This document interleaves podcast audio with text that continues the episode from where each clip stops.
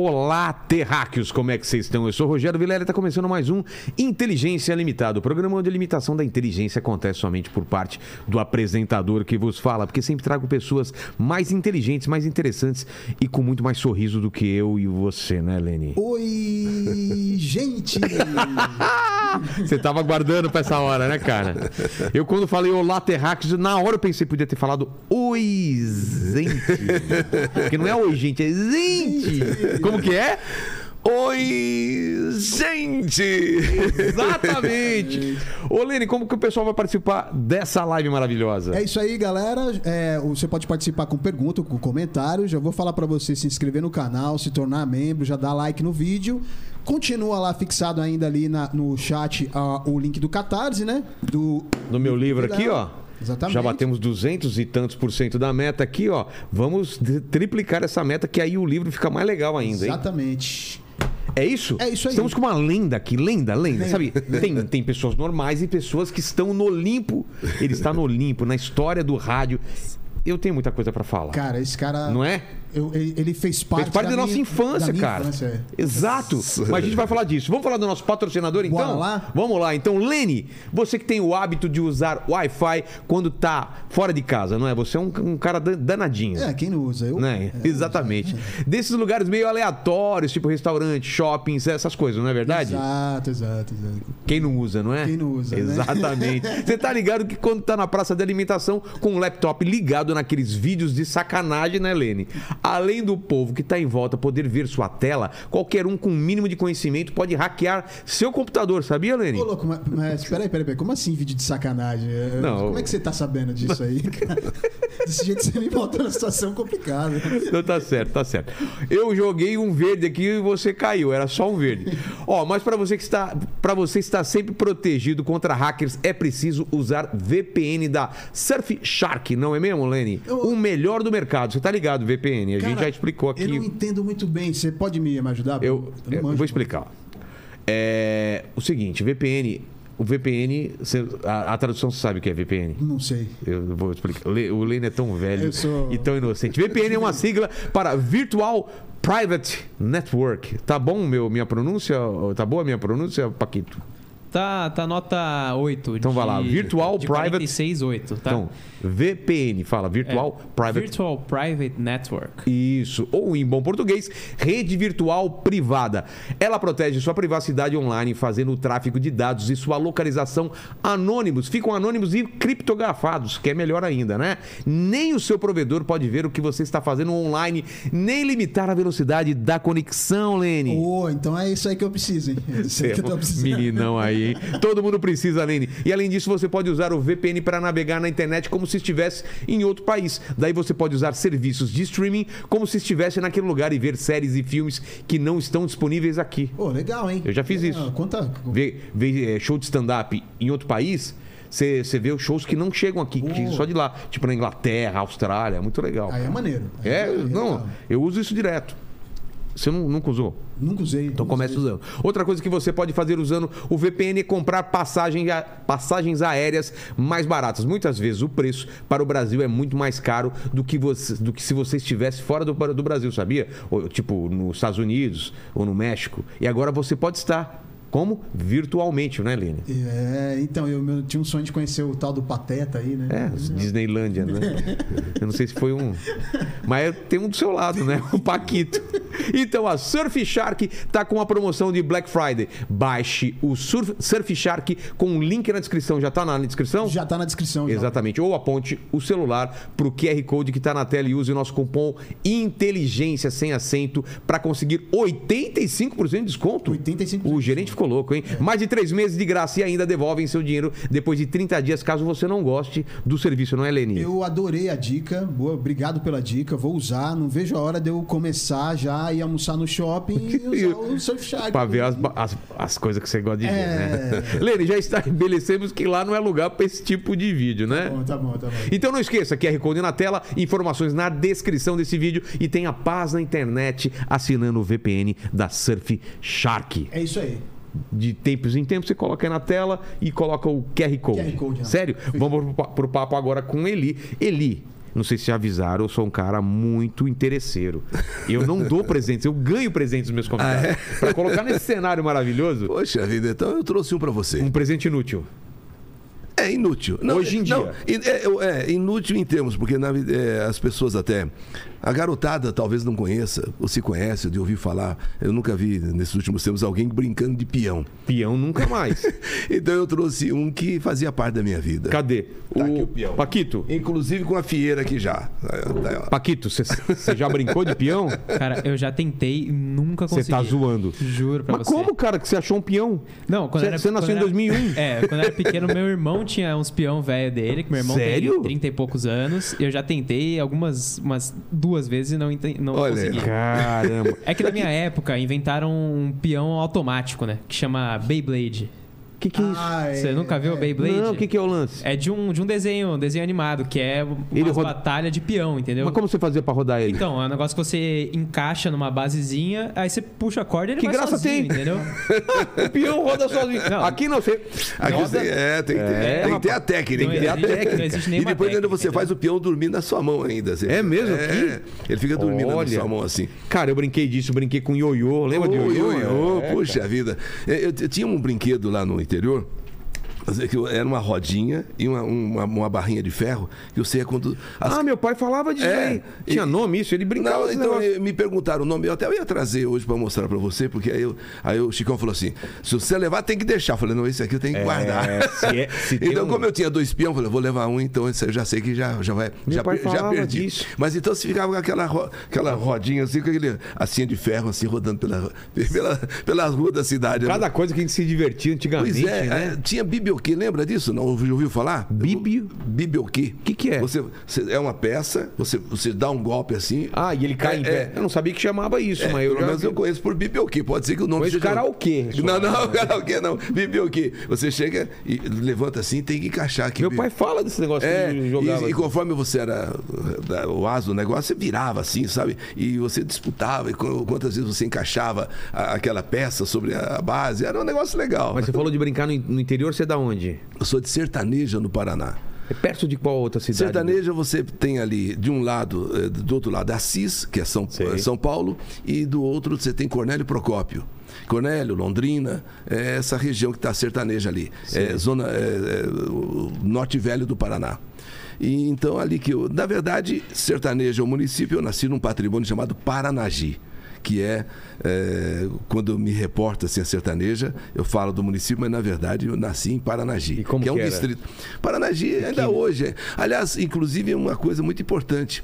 O, o prefeito de lá, o Gemison, me falou que em Paranagi, coisa que vai ser a, a primeira eh, rock eh, hotel. você vai, acho que deve Hard ser. rock? É, hard rock, vai ser É em Paranagi. É, exatamente. Inclusive, disse que vai ser ali a, a, a primeiro, o primeiro fora do, do- dos Estados Unidos, não sei se. Caramba! se é, o hard rock vai ser ali. Eu falei, poxa vida, então Paranagi vai ficar importante. Poxa. Mas o hotel ou, ou a- É um hotel. restaurante? É um, um hotel, tal. Eu não sei. eu- eu- Mas lá é prefeito- turístico, então? Não, vai se tornar turístico. Tem a beira de um rio chamado Tibagi. Sei. Do outro lado é 1 de maio, do lado de cá é Paranagi, sertaneja. E diz que ali vai ter o hard rock. Então eu estou aguardando.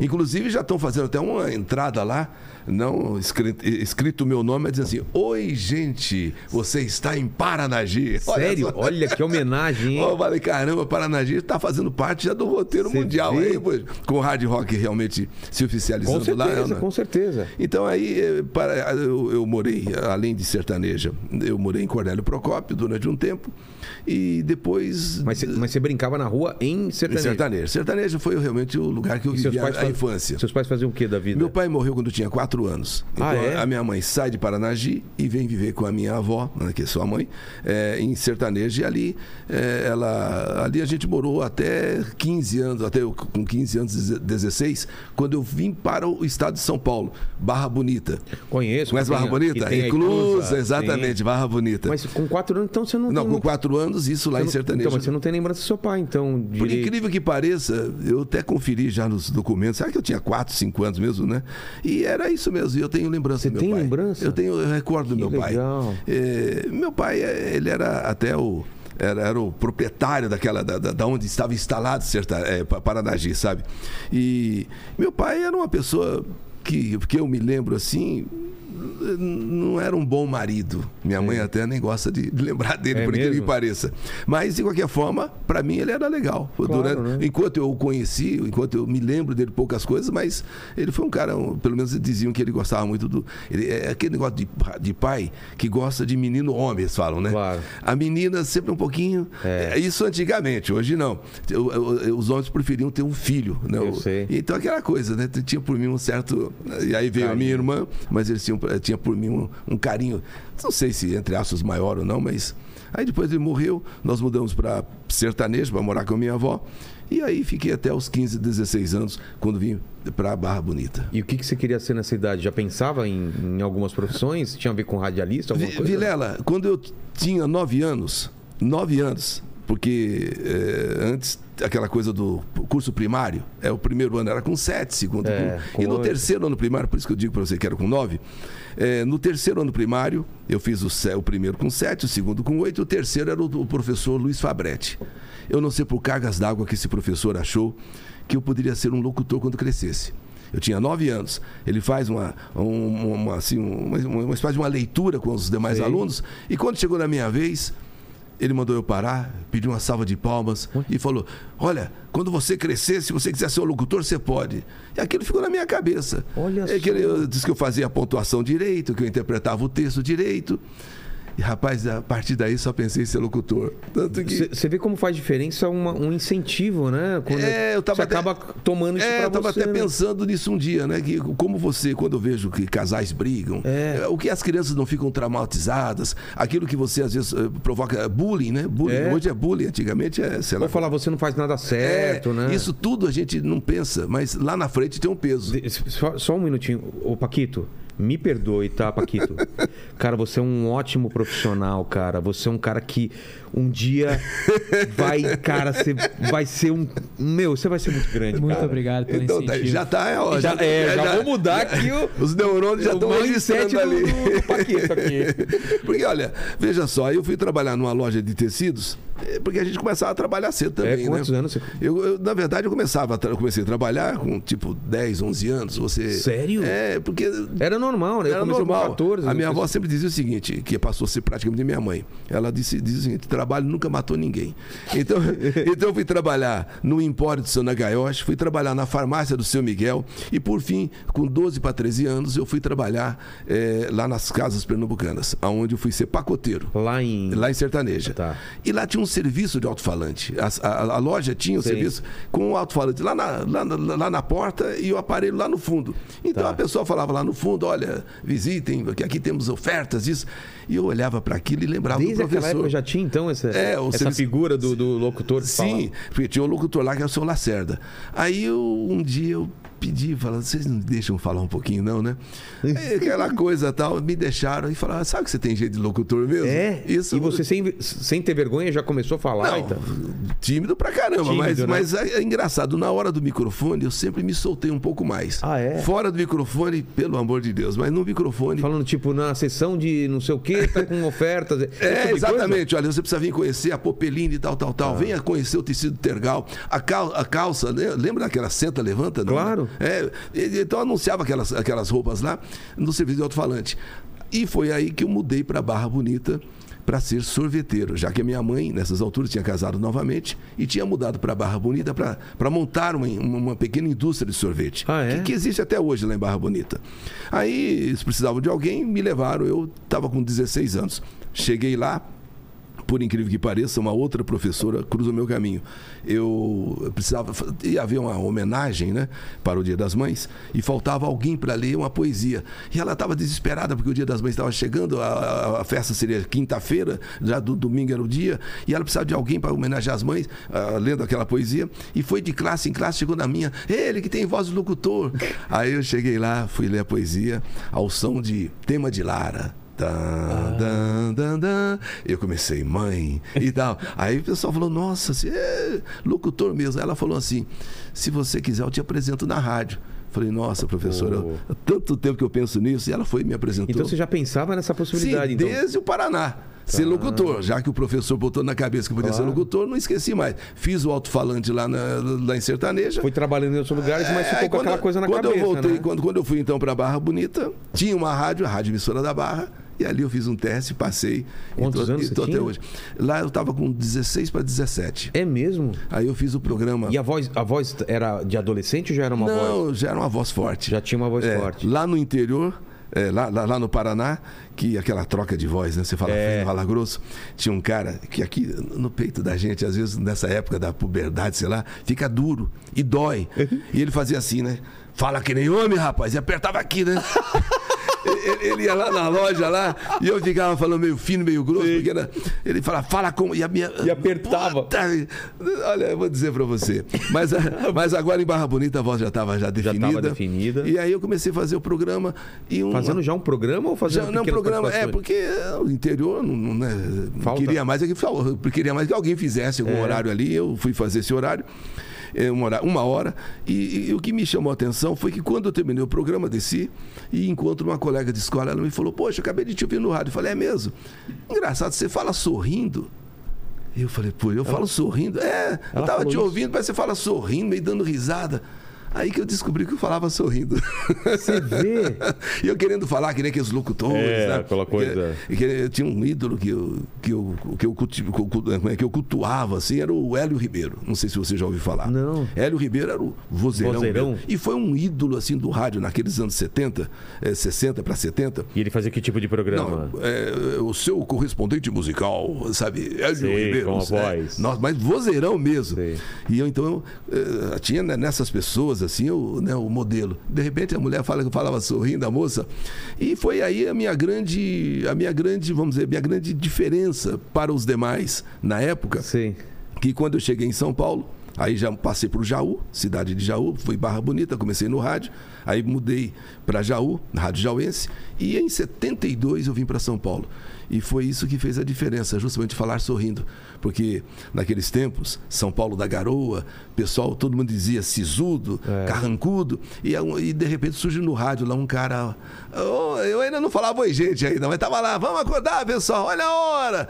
Esse cara é doido, 5 horas da manhã, falando, dando risada, falando sorrindo. O que, que é Que isso? né? felicidade é essa, né? Então, isso aí foi um diferencial que me abriu as portas, por incrível que pareça. E isso era, era seu jeito mesmo de Era o ser. meu você jeito. não tava é- forçando. é, não, eu não sabia. Eu realmente não sabia que falava sorrindo. E, no entanto, aí foi o que. Aquela, aquele cara alegre de Mas madrugada. em São Paulo, como que foi a, Então- chegada? Você tinha então- lugar para ficar aqui? Não, não. Não, eu cheguei para trabalhar na rodoviária de, de São Paulo. Ah, é? um, um colega, dizer, amigo de um Onde amigo. era naquela época a Ali na Duque de Caxias. Tá. Ali no final da Duque de Caxias, perto da, da Júlio Prestes, ali era, é, era a, a- a grande, a grande Não, rodoviária de São Perto Paulo. da Estação da Luz? Lá, É, exatamente, lá? era Tá. ali mesmo. Era grande. Ainda tem uma, uma, uma não, estação lá, ali né? tem estação da Luz, tem estação a Júlio Prestes, tem um- mas, mas não rodoviária. É, mesmo. não tem uma rodoviária, mas... E eu, eu, um colega meu, lá do, Pará, lá- lá- lá do interior, lá de Jaú, falou: Olha, eu tenho um amigo que está deixando de anunciar as partidas de ônibus lá na rodoviária. Você não quer ir trabalhar lá eu, no interior? Falei: Olha, puxa vida, pelo menos vou estar em São Paulo. É. E vim uma semana, não saí da rodoviária, acertei com o cara, peguei o ônibus de voltas e não conheci São Paulo. E Você cara só falou veio- Só para falar com o cara, para dizer assim: Olha, você está saindo então, é verdade? Só, olha, é verdade, semana que vem tu. Então aí acertei a minha, a, a minha chegada ali na, na semana que vem, tipo, na outra semana. Sei. E quando eu volto na outra semana, ele falou: Eu não, eu não, não vou sair mais, não deu certo. Cara do céu, eu fiquei. Meu. Falei, agora, que que eu me despedi da minha mãe. Minha mãe falou assim: olha, você vai fazer o que em São Paulo? Aqui você tem roupa lavada, aqui você tem comida. Pô, mas. Aí eu falei, caramba, mas agora eu não vou voltar pro, pro interior. Aí eu, em São Paulo, tentei me virar. Eu vim com uma mala bem pequenininha, uma mala até de papelão, aquela que se chovesse ia desfazer, Sim. né? E um detalhe que minha mãe falou, fala, tinha muito medo de São Paulo na cabeça dela, É. que as pessoas, tinha tanta gente assim meio malandra em São Paulo, que quando você visse, já, já tinha roubado você. Então ela fez um bolsinho por dentro da calça e colocou duas notas de 100 cruzeiro. Poxa. E foi com esse dinheiro que eu falei, ah, com esse dinheiro que tem que me virar. Toda hora eu passava a mão assim, né? Pra o ver se dinheiro ainda tava lá. continua aqui. Quer dizer, ainda- Aí arranjei uma república ali na Brigadeiro Luiz Antônio, aonde hoje é Ibero, é, é, a Universidade de Ibero, ali era uma pensão, era um- uma casa. E tinha várias, vários quartos alugados para rapazes. Eu do- fui morar ali de pensão, na, na pensão, eh, na, na- na República com mais cinco pessoas, eram seis num quarto só. E eu fui, aí arranjei um emprego na Rádio São Paulo, que era uma rádio de novelas, em 72, que era uma rádio de novelas que estava mudando, fazendo uma transformação para uma rádio musical. Na medida em que a novela na televisão crescia, a do rádio já pedia, perdia Claro. eh, sentido. Então ela foi sub- su- substituindo. Cada novela que acabava era um programa que entrava. E foi quando eu comecei em São Paulo, então, Sua Carta Vale Música e o sucesso que você pediu. Foram os dois programas que eu fiz ali. Como que era? é, Sua carta vale música. E Aí a eu até- mandava a é, carta. Aí eu li a carta da pessoa. Mas era o que no- normalmente que as Não, pessoas escreviam assim? Não, era, era pedindo música mesmo. Só pedindo música. Ah, não tinha uma história Não, dela. não, eu quero, eu, quero oferecer para fulano, Ah, para tá. Beltrana, para meu namorado, para minha namorada. Então aí eu tocava as músicas que a pessoa pedia. E o sucesso que você pediu aí já era por telefone. Uma era carta, outra era por telefone. E foi nessa, nessa que a rádio começou a crescer muito. A rádio era pequena, uma rádio sem nenhum tipo de importância no cenário radiofônico de São Sei. Paulo, Rádio São Paulo, naquele momento. Ela já tinha sido muito importante porque ela era a radionovela e pertencia ao grupo Paulo Machado. Então era a Record, era ela, era uma outra. E, mas aque- naquele momento ela estava perdendo a relevância. Só que com a nossa chegada, incrível, eu comecei a fazer muitos horários, né? Mu- Muito tempo, muita- mu- muitas horas no ar, a rádio começou a subir, a crescer. E ela nem existia vamos, no- no- no- na, na- na grade, vamos supor assim, de, de, de rádios importantes. De repente ela passou a ser terceiro lugar. E aí o pessoal acho que ficou com medo dela chegar primeiro, uma rádio que era só musical Não, é. e com um cara falando lá, sorrindo, no maior pique, na maior alegria. Aí foi, chamou qu- atenção, aí foi né? quando eu fui contratado pela Rádio Tupi. A Rádio Tupi, sim. Já a era- rádio, era a a Rádio Tupi, né? era a a rádio. Era ela e a Globo do Onde outro lado. ficava? A Rádio Tupi ficava ali nos altos do Sumaré. Sei. Na, onde passou a ser M- MTV. Tá, tá. É, ali era a Rádio Tupi. E, a- e a Ah. televisão era ali do lado. é, é, o Canal 4. a TV Tupi e a- aquele prédio comprido ali, né, que, que era a MTV, era a Rádio Tupi. E ali foi quando então eu comecei, em 73, no mês de outubro, o meu programa é, é, é, Comece Bem o Seu Dia. E a partir daí, comece bem o seu dia com ele Correia, de música. Entrava e foi, horário? E foi quando eu. é, das, das- sempre de manhã. Tá. Só que na Tupi mudou um pouco o horário, porque tinha o grande jornal falar Tupi antes. Eu comecei às sete e ia até às oito e meia. Tá. E até um ídolo da época chamado Barros de Alencar. Claro. Então quando eu vi Eu o Barros. na televisão. Então, quando eu vi o Barros sentado assim, esperando. Menina, segurem-se nas cadeiras. Ah, é isso aí, menino segura as cadeiras. E eu falei, nossa, é o Barros que tá ali, cara. Ele era famosão, então? Poxa, muito famoso. Eu ouvi ele no interior, né? E eu falava, nossa, o Barros, cara, como é, onde é que eu tava, né? Ali? Então, quando eu chamei, e ele ficou esperando, vendo, né? Quando eu falei, ah, então agora, Barros Alencar. Ele veio, sentou, não deu muita atenção. Mas eu falei, puxa, eu cheguei. Em algum ponto eu cheguei. É. Já não sou mais. Pô, numa, numa, numa rádio que tinha o Barros, tinha Enzo de Almeida Passos, que era um fenômeno também na época. Enzo de Almeida Passos. Eu acho que eram os dois maiores daquele momento. Ah, Tinha o Moraes Sarmento. Moraes Sarmento era uma de músicas antigas da época, e era um nome também que vinha da Bandeirantes muito fo- forte. E eu encaixei dali, poxa, então, e a rádio passou a ser, um, quer dizer, já era uma grande rádio, ela melhorou a audiência, passou a disputar com a, com a outra emissora que era, eh, daquele começo era a Rádio Nacional, que viria a ser Rádio, rádio Globo. E ali começou a minha, a, a minha, minha jornada em São Paulo aí, já como um profissional, já meio de, meio de ponta, né? Mas a- aí você já ganhava uma grana que, que dava pra pagar um lugar legal e tal? Ou não, no não, começo, não, aí nessas alturas sim. Aí nessas alturas eu comecei a fazer show. Eu, eu comecei a fazer shows em circos.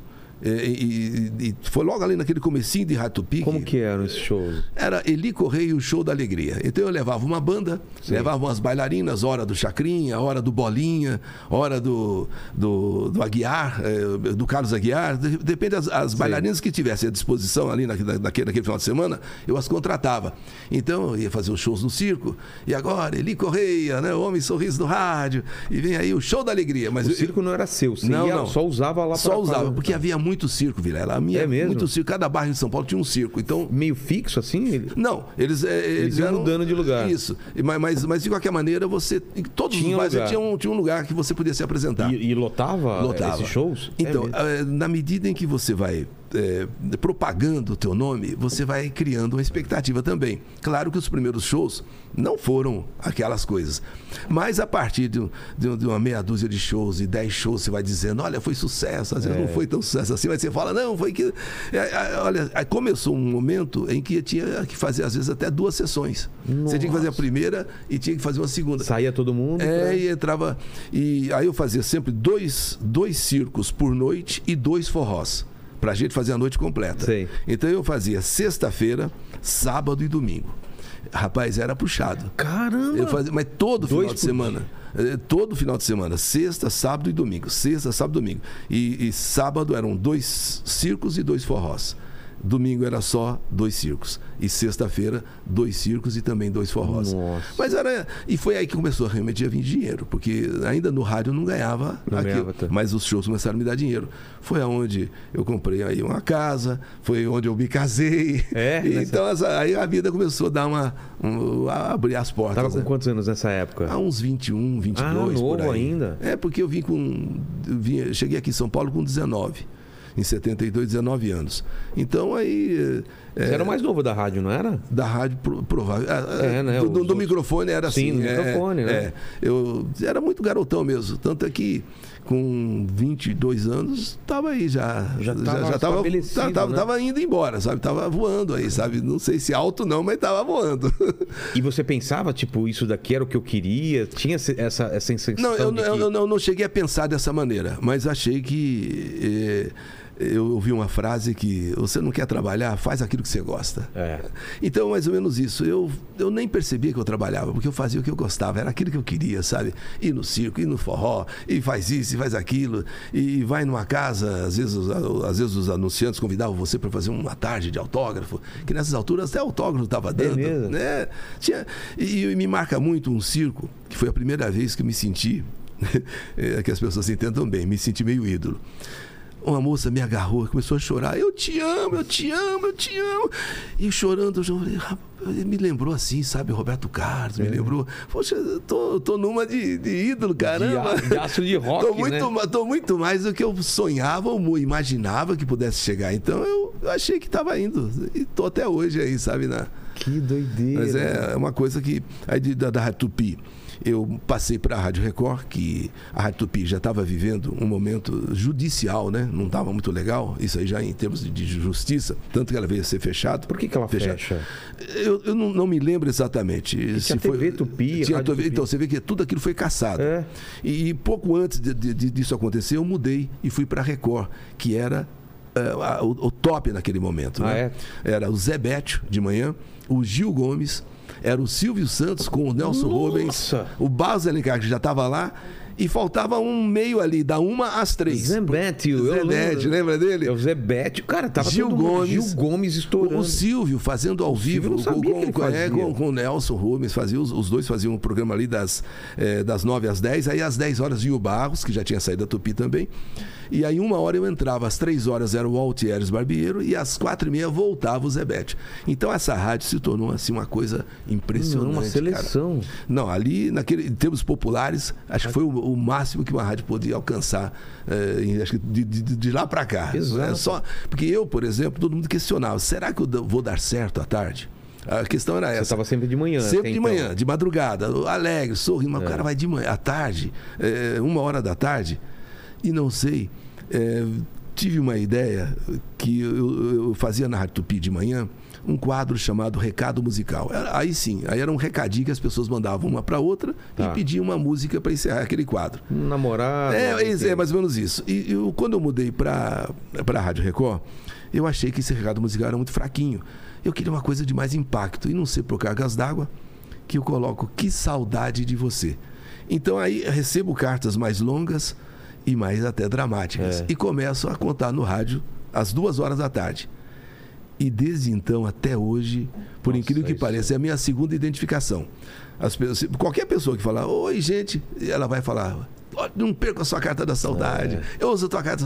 Eu sempre ouvi tua carta da saudade. Rapaz, Era muito famoso. não, e olha, é uma coisa assim que me impressiona que 44 anos depois da carta, porque eu, eu, eu vim aqui, eu estreiei em, em 69 no rádio, lá no interior, 79 na, na Record eu coloquei a, a carta da saudade. Até os dias de hoje ainda é o horário mais ouvido do rádio. Você vê. Por incrível que pareça. No YouTube, que é um caso até raro, o YouTube é feito por vídeos. E o nosso caso não. O nosso caso é narrações. Só- Só narração. só a voz. Quer dizer, seria um, um podcast meio. É, das antigas, né?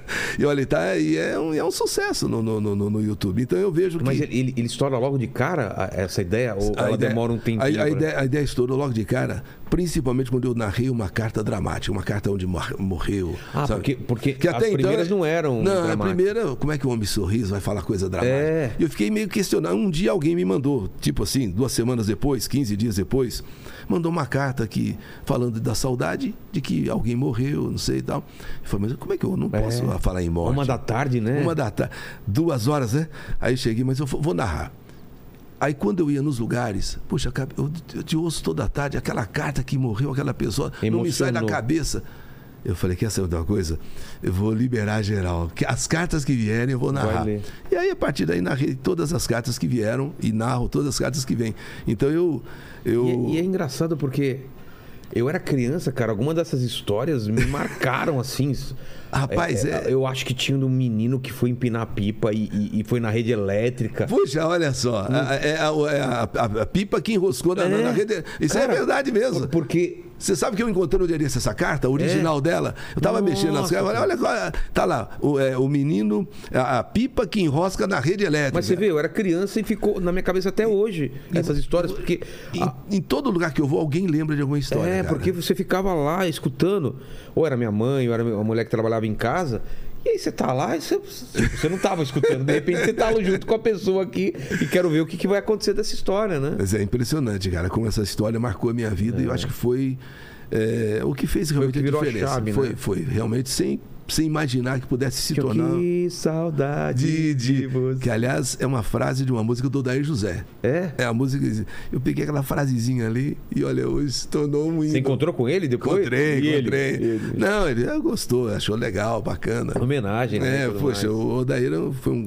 Ah, eu, eu digo que não é que ele foi, é que a gente não se viu mais, mas ele era um, um grande parceiro, o Poxa. Odair José. E todos esses cantores aí, populares, eu tenho tido com eles boas relações. Você tá com quantos anos de profissão? 53 anos. Caramba. 70, 69 para 22, vai fazer 54 no ano que vem. E cansa ou não? Não cansa. É aquilo que você falou, né? Que você é, eu, eu- eu- eu ouvi essa frase e achei interessante.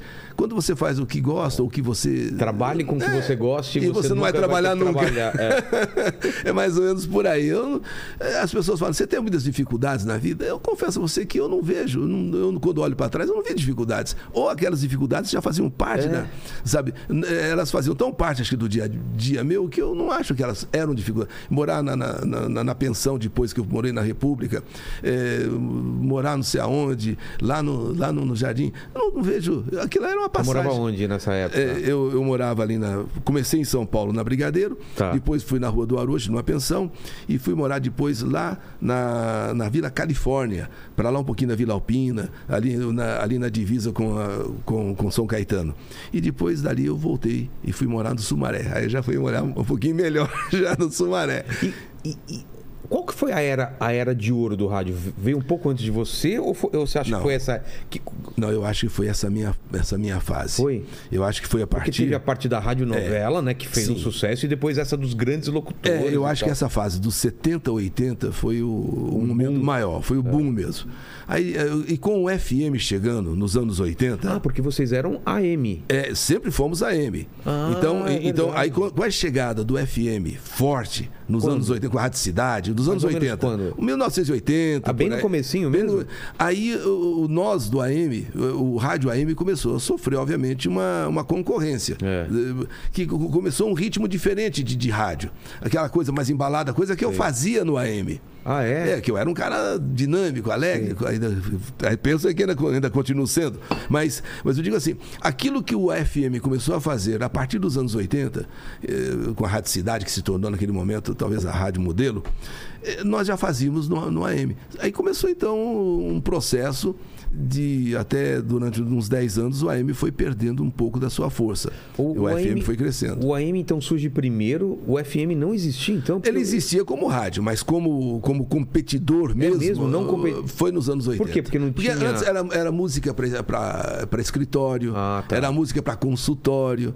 Aí de repente um dia Porque não tinha um alcance muito grande também FM, né? ainda continua não tendo. Hoje o que A AM é muito maior, né? Sim, mas hoje em dia, inclusive, o próprio AM, com todas as suas dificuldades de, de, de- de- prédios e tal, Sei. isso e aquilo, então não, não tem aquela propagação de ondas como tinha antigamente. Entendi. As próprias eh, rádios hoje, eh, com menos condições, eh, acabam diminuindo um pouco a potência dos seus transmissores para diminuir, para economizar aquela coisa toda. Mas, naquele tempo, a- a- o rádio AM ia para o Brasil inteiro. Ah, você pegava, Brasil? você pegava uma Tupi, pegava uma Nacional do Rio, a Tupi São Paulo, eh, você falava para o Brasil todo. Ah, é? É aí que começou a dar uma, uma enxugada, porque outras emissoras, milhares foram surgindo. Entendi. Então aquela coisa foi.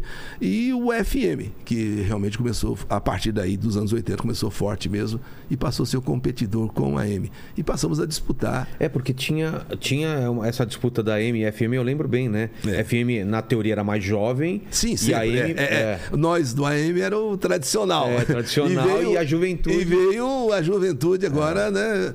E eu acredito que justamente por eu ser uma pessoa um pouco mais, é, na época, mais jovem, então é claro que eu talvez estivesse mais antenado até. Eu tivesse até meio que um FM no AM, vai, com características. Corre- correto, né? correto. Então eu, eu me mantive e fui continuei, continuei. Tanto é que muitas músicas, por exemplo, vou dar um exemplo: Mamonas Assassinas. Tá.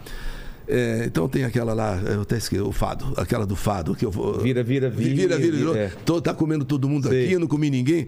Então o, o rapaz, eh, que, que, que havia o divulgador de discos na época, né? O cara ia nas rádios. É, é, ele ia nas rádios e tal, e ele falou assim: tô, tô esse disco, Ele mas- levava o disco ele levava o disco. E era, cada gravadora tinha os seus, os seus, os seus O cara ia divulgadores. de rádio em rádio É, levando os discos. e, e entregava para cada apresentador. Na minha vez, ele falou assim: olha, esse disco aqui é só para você ouvir em casa, porque eu sei que você não vai tocar mesmo. Quando eu ouvir, eu, eu vou tocar. Eu vou Você tocar. riu e falou isso daí. Eu vou tocar. É, é, era os Mamonas Assassinas, tô dando esse exemplo. Né? Aí, quando eu toquei, eu me lembro que o Paulo Barbosa. Você lembra do Paulo Barbosa? Claro, claro, Paulo claro. Barbosa, ah, ele, no programa dele. Nossa, tá- ele, voltando tempo Ele ficou, ele ficou horrorizado com o que eu fiz. Ele ficou.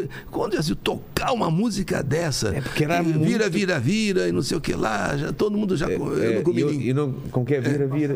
Vira, vira, vira. Já me É, passaram, já me passaram mão na bunda e eu não comi ninguém. E não comi ninguém. E eu toquei. Ele colocou assim como como é, é, como enquete. O que vocês acharam dessa música? Sei. Ele disse, ah, E todo mundo falou: "Ah, Paulo, tão, tão legal, já precisa também rir um pouco, precisa descontrair um pouco." Acontece que acabou ele tendo que tocar a música também. Então, ne- ne- nesse aspecto eu falo, eu É, tava porque não era uma música pra AM na não teoria, era, né? não, tá- na teoria não. E- É. E, eu, eu quebrei isso. Eu me lembro do Kleber Machado. Eu- Esse- é, é o, o locutor, o, O- o de- o narrador esportivo O- ah, é? da, da TV Globo. Ele, era, ele era o coordenador da Globo AM, né, da, da, da Globo, é, nos tempos em que eu trabalhava lá é, na Rua das Palmeiras. Ele era o coordenador. E Quando eu toquei Dalto, muito estranho, e toquei é, o, o Hit e, e Menina Veneno, Nossa. ele chegou para mim e falou assim: Você não acha que essas músicas não, não são condizentes com o seu programa? O- é o Kleber- É o Kleber, ele era o coordenador da rádio, era um garotão ainda. E eu falei, mas por quê? É muito moderna pro seu programa. Eu falei, não, eu vou tocar. E toquei. Menina veneno. Então, para- mas para. Então você vê que a cabeça das pessoas É, olhava o AM. era- o AM o era. como uma coisa de- era de velho, coisa assim, não é- só, é é. só- Então eu não sei se, de certa forma, eu quebrei um pouco essa coisa, sabe? Então E você isso- tocava as músicas da FM na as- AM. exatamente. As músicas que as pessoas não ousavam tocar, vamos dizer assim, eu tocava, sabe? Então é isso que eu acho que acabou ajudando com que as coisas viessem até os Com dias certeza, de hoje. com Eu certeza. Mas que época. Que... E E o que, que você lembra de história de bastidor dessa época, assim? Porque devia ter. De. É. de- Porque já me contaram isso a gente que trabalha em rádio, assim, de dormir durante o programa, que trabalha de madrugada, ou a pessoa esquecer de tocar um negócio e tal. Não, isso, tudo, isso sempre realmente acontece. É, porque, né? Porque você pode estar ali no rádio, mas obviamente você tem, tem uma equipe. Como que era? E- Na- eu não sei como era na sua época. Era você ficava responsável pelo quê? Só falar ou você tinha não, que tocar? Não, também? não, não. Isso aí veio com, com o FM. Ah, é? Esse- o FM que veio o, o apresentador e ao mesmo tempo é, técnico de som, sonoplasta, Sonoplasta. sonoplasta. Na M não É, era assim, Não, então. não, na M você tem o, o aquário, até os dias de hoje. Até o- Você tem o aquário, do outro lado fica o operador e você fica aqui. Só com o microfone. é, a, a minha função sempre foi essa. Tá. É, e- Com, as- com os papéis aqui, com o roteiro. com é, exatamente, exatamente. Tem uma equipe que produz, deixa pra você, mas de, de verdade mesmo, mas você que, que cria. o Entendi. Então, na verdade, rapaz, é, é, o- o- os programas eram levados assim pro ar. Mas eu, particularmente, não vivia assim nenhuma grande. é, uma- Saia justa, Não, assim, no rádio propriamente dito, que eu me lembre, não. Agora, por exemplo, me lembro que eu fui em Camanducaia, um município de Minas Gerais, e lá eu fui fazer um circo. E aquilo lotado, lotado, lotado. Na hora que eu fiz, oi, eu entrei, comecei a conversar, né? Que eu fazia um pouquinho de suspense, né? Para até fazer o oi, gente. Sei. Olha, tal, prazer. que não- Aí quando eu fui fazer, oi, gente, metade do circo levantou. Ué? E a outra metade ficou. E caiu essa metade. Falei, nossa senhora, meu Deus do céu. Eu fiquei tão apavorado. Falei, deve ter morrido gente, porque às vezes eh, tem uma criança passando É. por baixo, furando lona, aquele negócio, né? Sim. Que circo é assim, garotada, graças a Deus, não houve nada. Mas metade do circo caiu. Nossa. Então, eh, são coisas assim que, infelizmente. Mas teve show ainda? Não. Ou- ou aí não- parou tudo, parou não, não tudo, tinha né? jeito, Não né? tinha como, É, né? mas, mas eu me lembro disso aí como se fosse até como se fosse hoje. E frio, eu fiquei gelado. Falei, será que morreu alguém? Porque aquilo é montado assim meio É, de madeira, Quando né? Cai, cai que nem a sanfona, né? Falei, se tiver alguém, uma criança. Ixi. Esse foi um, talvez um, um dos marcos, assim, que eu. Talvez tenha outros, eu não me lembre. Mas você casou logo ou deu, deu tempo de Não. aproveitar essa fama, assim? Não. Né? O garotão e tal. Casei- Na rádio, né? E Não. Helene, imagina. Não, mas olha, Mulherada lá, logo de cara- oi, gente, aqui. Ah, Logo de voz, cara né? já me apaixonei, pô. Poxa, Aí- você aí deu- aproveitou então? Só que o casamento durou pouco, né? É mesmo? Quanto tempo? Talvez uns quatro anos, Quatro cinco anos. anos. Ah. Mas o tempo para ter dois filhos. É mesmo? É. Então a Úrsula e o Adriano.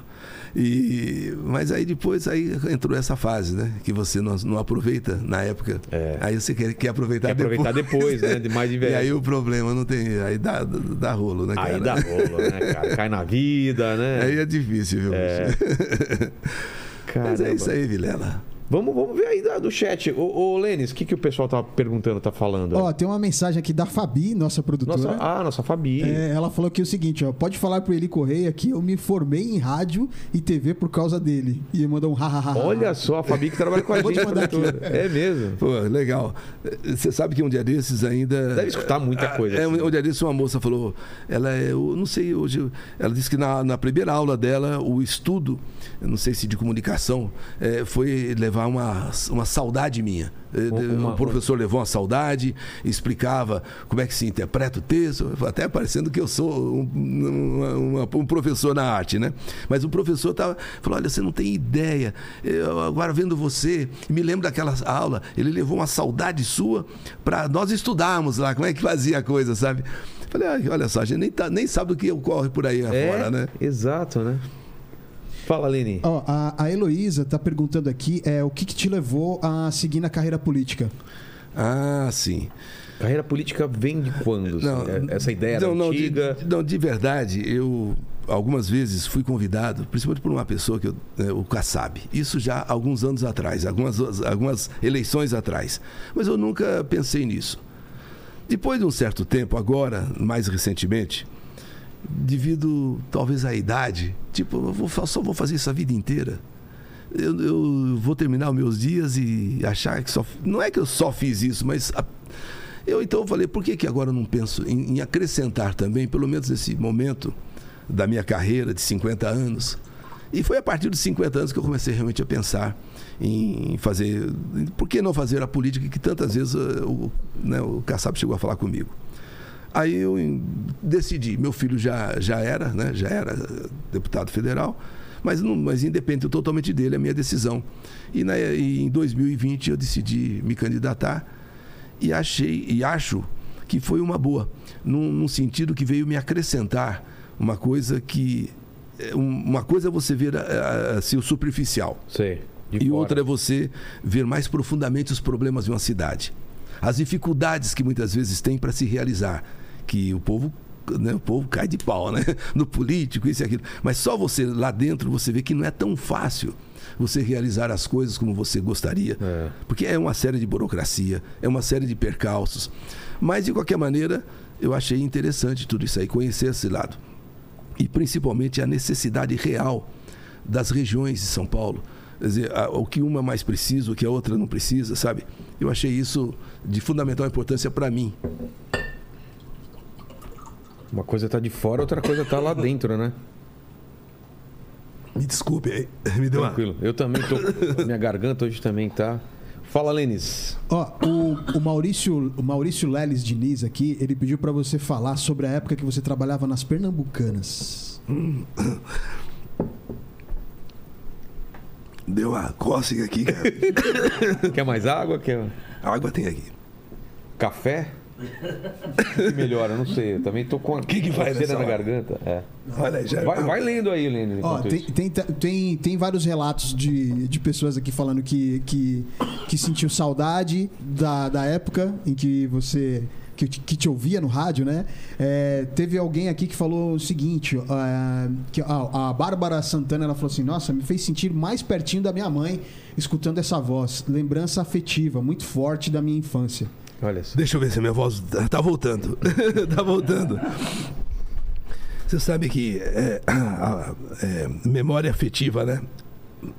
Não, Me desculpe, viu, gente? Fica Me tranquilo. desculpe. Toma mais água aqui, ó. Ele, ó. Deixa eu colo- colocar mais água aqui.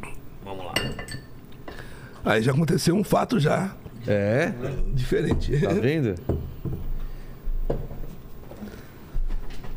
Eu sempre dizia, se um dia tivesse que fazer uma homenagem, eu teria que fazer uma homenagem às mães e às avós. Elas são fundamentais na minha vida. Desculpem aí, viu, gente? É, eu, eu faria um monumento pelas, para as avós. Porque hoje eu vejo muitas pessoas dizendo assim: olha, minha avó te ouvia, não podia fazer um barulho sequer na hora da saudade. A gente voltava da escola, a minha avó estava colocando a, a comida na mesa. Chegava duas horas, todo mundo agora faz silêncio, todo mundo faz silêncio. Era a hora da saudade. E eu não consegui fazer o monumento em homenagem às avós e às mães. Mas eu fiz uma coisa. Eu fiz uma. Eu apresentei um projeto de lei que foi aprovado e se tornou lei em São Paulo. É, o Dia dos Avós. O Dia dos Avós. Então, todo dia 26 de julho, que é dia de Santa Ana e São Joaquim, que são os avós de Jesus, é o Dia dos Avós. E, e- e também serve para que a gente reflita sobre em que condições vivem os nossos avós. Se são bem cuidados, se são bem tratados, se são agredidos, se são é, ofendidos. Então, é, as pessoas podem imaginar que é só uma homenagem, mas não é. É um dia de reflexão de como os nossos avós vivem, como que eles estão sendo atendidos, como que eles estão sendo respeitados, que vida, que vida eles estão tendo. Então é uma homenagem que eu fiz às avós e, ao- aos avós, não sei, Exato. aos avós, avô e avó. É. Então, quando ela falou da memória afetiva da avó, eu, graças a Deus, tenho junto a elas, um- tenho tido né, um carinho muito grande. E tenho tentado devolver esse carinho. Com certeza. Como que você vê? Porque a- a- a- no começo, quando você trabalhava, já tinha competição com a televisão. Mas ela foi aumentando, né? Sim. Como que o rádio você vê hoje em dia com internet, com tudo? Porque o rádio nunca acaba, né? Assim como não acaba a televisão, não acaba o cinema, a fotografia. Eu vou dizer uma mudou, coisa, né? eu vou dizer uma coisa. Naquele meu tempo dos, dos anos 70 e dos anos 80, eu acho que você ganhava mais no rádio do que na televisão. É mesmo? Esse nosso rádio pagava mais. Pagava bem mais mesmo. Então, muitas vezes você até deixava de sonhar com a televisão e continuava no rádio. Então você não tinha o porquê ir para a televisão. Mais tarde, é que, quer dizer, lá nos anos 90, começaram a vir. Os... Silvio já era um nome, mas era uma figura. Tipo assim, ele era meio que único. Era um, eh, mais tarde é que começaram a vir realmente vir fenômenos. Aí veio o Gugu e, e Ana Maria Braga e tal. Mas naquele meu tempo dos 70, 80, eh, ainda o rádio era que mais talvez pagasse melhor. Tanto que poucos do, do rádio iam para a televisão, porque eh, pesava um pouco ah, essa coisa da, da parte financeira. E você falou quanto a. a- a- o, o rádio, na Concorrência, verdade, é. a concorrência. Na verdade, eh, foi natural ah, o crescimento da televisão e o rádio foi não que perdendo relevância, porque eu acho que ele continua sendo relevante, mas foi tendo que dividir, né? Primeiro o FM, depois a própria televisão crescendo barbaridade. É. E as redes eh, sociais, as redes digitais vieram para somar ao rádio. Quer dizer, o rádio meio que se adequou a elas. Então, quando se dizia que a televisão crescendo, o rádio vai morrer. Que não sei o que, o rádio vai morrer. É. Agora chegou a internet, o rádio vai morrer. Ao contrário, eu acho que o rádio agora se tornou mais forte ainda. Porque ele existe como rádio, existe no Instagram, existe no Exato. YouTube, existe no Facebook, no aplicativo. Então hoje você tem uma gama de ferramentas pra trans- que, que transformou o rádio num, num veículo ainda mais forte no meu, no meu modo de ver do que até mesmo antes. Antes era só um- uma faixa. Era o AM, era o FM. Hoje você tem o rádio, um monte de, de, de coisas que você pode somar a ele. Então eu vejo o rádio hoje tão importante quanto foi ou até mais. E não é estranho que isso que a gente tá fazendo aqui agora é um programa de rádio, né? For- É um programa de rádio. Por acaso tem câmera, mas é muito rádio isso, né? Então, você vê, é, Essa o, o- rádio hoje se tornou televisão. É. Se, né, se tornou televisão, porque você veja, hoje o meu programa de rádio é, é também assim, sabe? Exato. Alguém pode. alguém- é, não é uma grande maioria, mas você tem lá milhares de pessoas te, muito mais Tá te ouvindo pelo rádio. agora, mas né? agora tá tudo misturado. É, com imagem e voz. Então você vê. é. Então o rádio, eu acho que a grande vantagem dele é essa, é se adaptar, é se, é se moldar a- aos momentos que vão surgindo. E se vier outras ferramentas aí, provavelmente o rádio vai estar lá. Com dizer, o rádio é imortal. Exato. E em relação à imagem, porque o, o, o, o negócio da rádio era a voz. Sim. As pessoas faziam uma imagem de você. É. O que, que as pessoas falavam quando te encontravam pessoalmente? Você é como eu imaginava ou não tem nada a ver? Porque a, a, a pessoa, né? A voz É, se- cria uma imagem, né? De, de um modo geral, talvez até porque eu era novo e meio jovem, você é sempre meio. Não é, não é, não é, nu- nunca é tão feio assim, né? Sei. Então as, então as pessoas não se chocavam tanto. Talvez pela altura, achavam que eu fosse maior. É, pela voz, Pela né? voz Dá- assim. dá uma- Poxa, é, eu pensei que você fosse maior tal, mas tudo bem. Então eu acho que é, essa coisa assim da, da voz, mais desse aspecto. Mas não, de- não, não, não choquei, não chegava a chocar É, as não pessoas. chocar. não. Porque eu lembro que o Barros de Alencar, Barros de Alencar, quando eu vi, eu falei, nossa, que feio que é o cara, velho. né? Nossa, não é? Zé Bétio. Não, não, o eu Bétio nunca vi. apareceu. Eu Nunca nunca, vi apareceu. O você acha a foto dele? Não, o Zé Bétio. tem é- fo- Não, é difícil. não, Você pode Não, até não, ter deve uma achar, foto, né? Mas é ele mesmo. Eu Nossa, não sei como é, cara. Vocês já sabem como é? Não, não, é- a gente Sério? trabalhou com ele. Mas, mas o, o- o Zé, o Zé realmente. Não, não mente, é bonito ou é feio? A gente vai achar outra foto. 0 a 10, vai, 0 a 10. Não, É esse? é- Achou? Mostra aí, olha só. Ah, boa. Depois joga aqui na tela, por favor. Mas o, o- Zé, o Zé não gostava de. Ele, ele era totalmente avesso à à imagem. Se Era você só voz. é, alguém que tivesse. Hoje daria até para tirar uma foto dele, né, com, esse- né, Claro. com tudo que tem hoje. Mas antigamente que você tinha que armar esquema de máquina fotográfica, mas nunca ele deixava. E ele não fazia show também, nada. Não, não, não, Ah. ele, ele tinha até o, o, o bailão do Zé Bétio. Lá ele se apresentava, Tá. mas é, foto era proibido. Tirar foto era, era uma coisa que ele não deixava. Já no, no meu caso, estava tudo bem. É, tranquilo, né? E ele não, não mente pra gente. É. Não tinha uma mulherada que foi apaixonada pela tua voz e. Você sabe, rapaz, que isso aí, não, voz sempre, sempre Sim, apaixona voz as tem um pessoas. negócio, é. Por incrível que pareça, é, não importa qual a voz, sempre, ter- sempre existirão aquelas pessoas que se fascinam pela voz, né? E, E por- pelo fato de você estar todo dia também com a pessoa, né? É, Fazendo então. parte da vida. E eu, né? eu, eu tinha uma coisa que, aliás, até atualmente até, até deixei de fazer. Mas eu, às vezes, eu falava assim muito de amor. É. Essa é pra você, meu amor. O quê? É o Zebetio esse? Esse é o Zé. Nada a ver com o que eu imaginava. Mas já faleceu. É mesmo? É. Aí ele devia ter quantos anos? Aí ele já estava Já tava com bem 50. Não, Ah, não? Uns, é uns 50 anos. Só? É uns 50. 50 tá mal pra 50, hein? Uns 60 anos. Ele morreu com 90. É, Com 90? É, talvez ele tivesse Ah, uns uns 60. 70, é, é, 60, é, uns 60, 70 talvez. Mas o Zé era muito legal. Então, eu tinha essa coisa de falar assim para as pessoas. As pessoas chegavam a. É, falar baixinho, assim. Olha, é, às vezes eu, eu pegava uma letra de amor e ficava dizendo assim, né? É, sei lá qual a letra. Sei. Se você, meu amor, é tudo que eu sonhei. É por você que eu vivo. Aquela coisa, né? Ah, ô Lene, ô Lene. Ah, as- Derrubou, derrubou umas com esse papo, não derrubou? Ah, derrubou várias, hein? Hein, Paquito? Aí nessa hora era melhor nem mostrar a cara, viu? Exato. Era, é mais deixar só a É voz. só assim, viu? fecha o olho e deixa que eu falo. E, e ela escrevia, tô apaixonada por você. Olha Lê. que legal. Você. É, então, eu vou dizer pra você uma coisa. E iam muitas até me conhecer. É mesmo, lá na É, rádio? oh, Tinha ia- esse negócio da pessoa ir até a rádio? E, vai- ia Porque na mesmo. época era só carta que mandava, Sim, né? mas as pessoas iam lá pra conhecer, mas era todo dia tinha gente pra conhecer. Que legal. ele Correia. Em algum momento, em algum momento você acha que subiu a tua cabeça ou foi Não. muito tranquilo? As coisas foram Não. acontecendo muito Eu, eu, tranquilamente. eu, eu acho que eu, eu deveria ser, eu deveria ter sido e deveria ser talvez até um pouco, um pouco mais.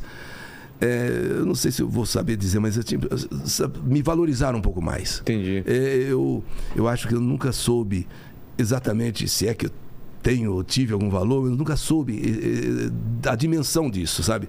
Eu sei que eu chego nos lugares, eu vou numa rádio, a rádio naquele horário passa primeiro lugar, a rádio toda aquela, sabe? Aconteceu muito disso, de eu ir numa rádio ser primeiro, ia, ia na outra, a outra, na primeira. levava Mas nunca né? isso chegou a falar assim, poxa, você é. Eu sou o é- cara Não, por incrível que Pô, que pareça, bom. nunca, nunca aconteceu isso, cara. E, às vezes um pouquinho é bom, né? Que você tenha essa, É. essa vaidade, assim, mas em mim nunca pintou Até isso. pela idade, né? Porque como você era muito novo, era É. mais perigoso subir a cabeça, É, né? então, mas não, não, não aconteceu isso. Pô, que bom. Não sei se felizmente ou infelizmente, sabe? Felizmente, felizmente. Fala, Lene. É o seguinte, ó, tem o pessoal pediu pra você contar sobre duas histórias aqui. Uma é da mandinga da banana. Ah, Esse sei, da não. banana, puxa vida. Mandim, mandiga Olha, da banana? É, é, na- e você sabe que eu acabei fazendo até um filme dessa, dessa carta. Quer dizer, eu narrei a carta nos anos. Eu não sei se foi, no, é, foi nos anos 70 ou nos anos 80. E teve um problema, por, por incrível que pareça. As pessoas podem até achar uma, uma, uma loucura o que eu vou dizer aqui. Mas nas feiras havia falta da banana da terra. A banana da terra sumia rápido, a banana da terra, tem que Sim. ser a da terra. Porque a mandiga da banana é feita com a, com a banana da terra. E, e justamente para trazer de volta a pessoa que você ama e que você a perdeu. Então, é, as- é, eu, eu- contei a carta, contei a história, e eu perdi, então, bababá. e alguém então teria dito para ela: faz a mandiga da banana que não dá outra, a pessoa volta. E, eu- e- a pessoa dizia como devia fazer, devia fazer a mandiga da Sei. banana. E então eu, eu narrei direitinho, para, para, para e passo a, Assim. a mandiga da banana. E a resposta foi de que a pessoa voltou. E quando eu narrei a segunda, a mandiga da banana já chamou a atenção. Quando eu narrei que o cara voltou, a pessoa. Pô. Olha, eu cheguei na feira um dia e falei assim: rapaz, não, não tem banana da terra que dá conta. É tanta gente fazendo a mandinga da banana. O quê? Tinha fila que dava volta. Só- na ah, fala, fala aqui, ó. Tem um microfone aí? Esse é o Chicão. Esse é o Chicão. Tinha, tinha fila na rádio, em volta do quarteirão da rádio, que as pessoas queriam uma cópia. Então a É, gente não isso é verdade. Cópia da e Tirar xerox. Meu. Era xerox atrás de xerox, porque ele, ele narrou em 80 e narrou de volta na Rádio América. Isso, No- é- Na Rádio América, era dois, três quarteirões de pessoas pra pegar. Os gerentes pedindo pra ele Mas- parar, porque tava acabando. É, mas é verdade, da é, é verdade, porque eu, passei então, já que era tanta gente, porque você não faz ideia do que nós recebíamos de cartas, eram sacos de cartas, não era, você fala, sua carta vale música, É. vinha meia dúzia, não, vinham sacos de cartas. Então você, e, e- e as pessoas realmente faziam fila, né, numa época eu falei, ó, vou, vou amanhã, tal hora, vou, vou distribuir a mandiga da banana para quem. Rapaz, aí você dá- dava para você ver o que tem de gente é, com dor, assim, sabe, de- de- da- sofrendo a alguém. perda de alguém, mas é muita gente. E, Dor de corno, né? é, mas- inclusive, e, e tinha um alerta, um alerta que era muito sério. Depois que voltar, não adianta que a pessoa não vai mais embora. Porque não A tem. pessoa volta e depois é, agora. aí, aí- aí não adianta querer dizer, porque não tem, não tem o que disfarça a mandiga da banana. É, não tem uma mandiga contra a mandiga da banana, né? Aliás, eu vou ver, eu até vou falar aqui para vocês que estão acompanhando, né? É o seguinte: você pega uma mandiga, você pega um, uma- um- um- um prato, um prato pequeno, ou não importa, Anota aí, virgem, Leni, a- anota prato aí, Leni. virgem. Virgem, tem que ser Nunca um foi prato usado? virgem, nunca foi usado. Tá. Coloca a banana da terra, abre um, um vinco da banana da terra. Ali dentro você coloca o nome da pessoa que você quer que volte. Aí você pega um carretel de linha preta e, e dá um nó nesse. eh, e, e vai, Vai- e vai, vai enrolando envolvendo. essa man. Aí você coloca um pouco de açúcar e mel. e chega na beira de um riacho, de um rio, de um, de um lugar que tem uma correnteza, com aquele, com aquele pires, aquele prato, com aquela banana ali, e diga: Banana da terra, teu poder é grande. Me faz trazer a pessoa que tanto eu amo. Aí você usa o termo que você quiser. Sei. O homem da minha vida, a mulher que tanto eu quero. Aí você faz isso três vezes e joga aquilo para ir embora na água. Pronto. Segundo a lenda, a pessoa vai voltar, não tem jeito. Amanhã. Amanhã na feira. não Mandiga- teremos mais banana da terra. Né? Eu não sei se faltou alguma coisa a acrescentar nessa banana, porque já, já faz algum, falou, já, já, já, já faz algum Açúcar e tempo, já faz, já faz algum tempo já a banana. E aí eu, Ô, Lene, vai fazer ou não? Melhor não, né? Não, não, não. Pra, pra voltar, né? Pra voltar, não, né? É pra ir mais, pra mais longe. Mais longe. Vou fazer o contrário. Vai no, vai no rio, acha alguém que jogou a banana e você pega de volta. Mas, rapaz, você não tem ideia. Aí eu peguei e fiz um filme pro meu canal YouTube. É um de maior. Uma representação disso? É, aí fiz isso, Sim. as pessoas podem até acessar. É e- mesmo? E, vão encontrar lá a mandiga da banana. E é um. É, é o mais visto. É um dos mais vistos, um dos mais de maior número de visualizações. Então você vê que a Carta da Saudade tem história. É, te- teve uma história que eu contei também, que é o Jamil El Zogby. E- e o Jamil El Zogby, ele, ainda quando tinha o Carandiru, ele era um presidiário do Carandiru. Ele me manda a carta e, e conta a sua vida. Ele, ele logo de, logo ao- por poucos anos de vida, ele foi adotado. E, e ele ficou até os nove anos com, com essa família. Quando chegam nessa fazenda ele morava com essa família, é, uns bandidos lá, ou talvez umas pessoas contratadas para matar, matou a família. Ele só não morreu porque ele estava num canto lá qualquer e foi. Ele volta aos 17 anos no mesmo lugar. Ele, ele, ele, então leva dois revólveres, cruza esses revólveres no peito e faz um juramento de que vai matar um a um. Isso foi, ele escreveu a carta, presidiário Candido. E ele então começa a narrar como matou cada um dos que mataram a família. Que, que, que, que tinha Kill uma- Bill, né? A história do Kill Bill. é, mas olha, eu até fiquei impressionado. Aí, aí quando eu narrei essa carta, e ele morava, ele era sozinho, e no final das contas ele pedia se tivesse, se pudesse, né, anunciar uma companheira, que no fundo ele precisava de uma companheira. Cara, lá, lá, lá no Carandiru, o que tinha de mulher querendo conhecer o Jamil, é impressionante. Aí um- ainda um dia desse encontrei a original da carta dele, sabe? Falei, "Pre- impressionante. Hoje já, obviamente, nem sei, deve estar com seus 70 anos, É. já, já foi solto, já vai. O Carandiru já acabou. Mas é, é, o, o que mais me impressionou é como as mulheres, ou algumas, evidentemente, se apaixonam por pessoas que têm esse, essa coisa assim de. de, de- pô, ele é um. Meio bandida, né? Ainda que ele tivesse uma razão para justificar, É, mas é. mas, mas matou todo mundo. Matou to- Isso foi no Paraná. Ele me mandou essa carta eu narrei, e narrei em alguns capítulos. Sei. Cada, cada morte que ele, que, que, ele fazia, que ele executava, eu, eu, eu- é, eu coloquei num, num capítulo, né? E o que mais me impressionou foi quando ele chegou no, num terreiro e tava o, o, o- o pai Exu lá, não sei. E ele falou: Bom, esse aqui não tem jeito, isso aqui tem que ser com bala de prata. Ele tinha levado uma. Colocou uma bala de prata no revólver e meteu bala. Assim, vai ele e vai o espírito dele pros, pros quintos dos infernos. Matou o cara. Vai- Cara, era demais. Então, eu, é, tem muitas cartas, rapaz, que Essas ficaram marcadas. ficaram né? marcadas. Esse cara tinha um, tinha um nome, codinome, alguma coisa? Não, não, não sei. Sei que o nome dele, até hoje eu não me esqueço, é Jamil El Zogby. El Zogby. El Zogby. E do Paraná, ficou preso 30 anos, foi condenado 30 anos. Ele já estava com mais de 20. Mas então. ele fala. Você lembra quantas pessoas mais ou menos ele Eu matou? Acho que, se não me falha a memória, nove. Nove Nove pessoas. Ele foi matando uma a uma. Um número até cabalístico, né? Mas então, rapaz, a nossa carta é, tem fatos assim que, que, que ela, quando as pessoas falam da saudade, elas, obviamente são todas essas que fazem parte da vida delas, né? Exato. Muitas marcam mais, outras menos. De repente você conta alguma assim de, de uma é, de terror. As pessoas gostam muito de cartas de terror, É. né?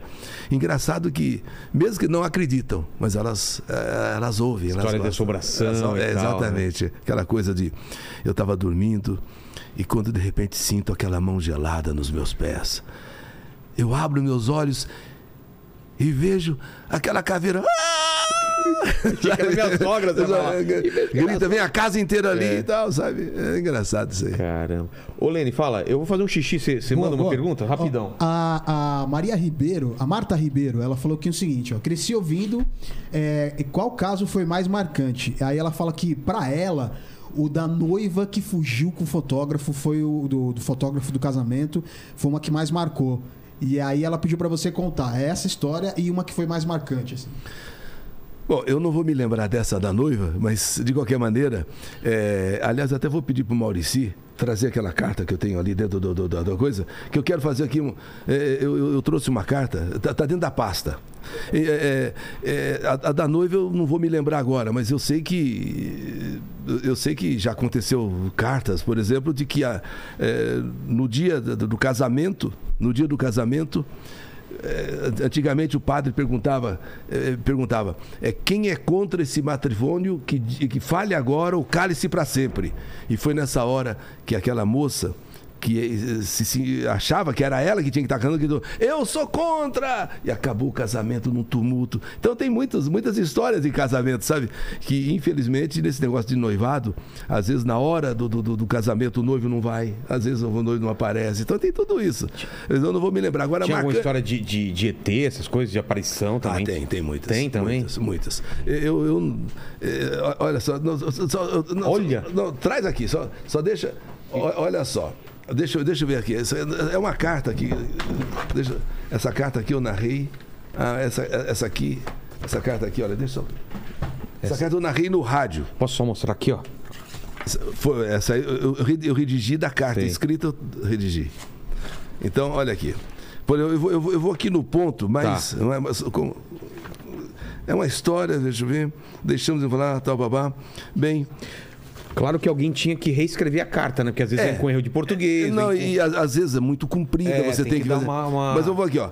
Bem, algum tempo depois, quase um ano após o término do namoro, numa noite quente de fevereiro de 1983, dois amigos foram para minha casa.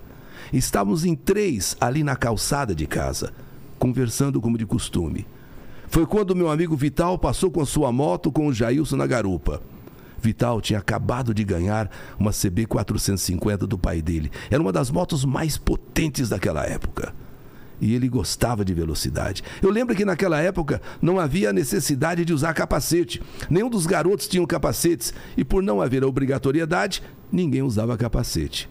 O Vital passou e, como estávamos na calçada, nós chamamos por ele. Ele parou, fez uma volta. No meio da volta, ele continuou, não, não, não parou. Bom, aí ele chega aqui no final. E aqui, olha, o Vital, ao cruzar uma rua, bate é, exatamente contra um, um caminhão. Então, a questão da carta aqui termina é, no minuto. Aquele minuto que ela pediu para ele parar, ele parou e fez meia volta, mas não chegou. Esse minuto não teria ocasionado o acidente lá na frente. Então ela, ela, ela, Ah, ela, ela fica, ela, ela questiona um minuto. É. esse um minuto que... Então, olha, após algum tempo chegaram três amigos.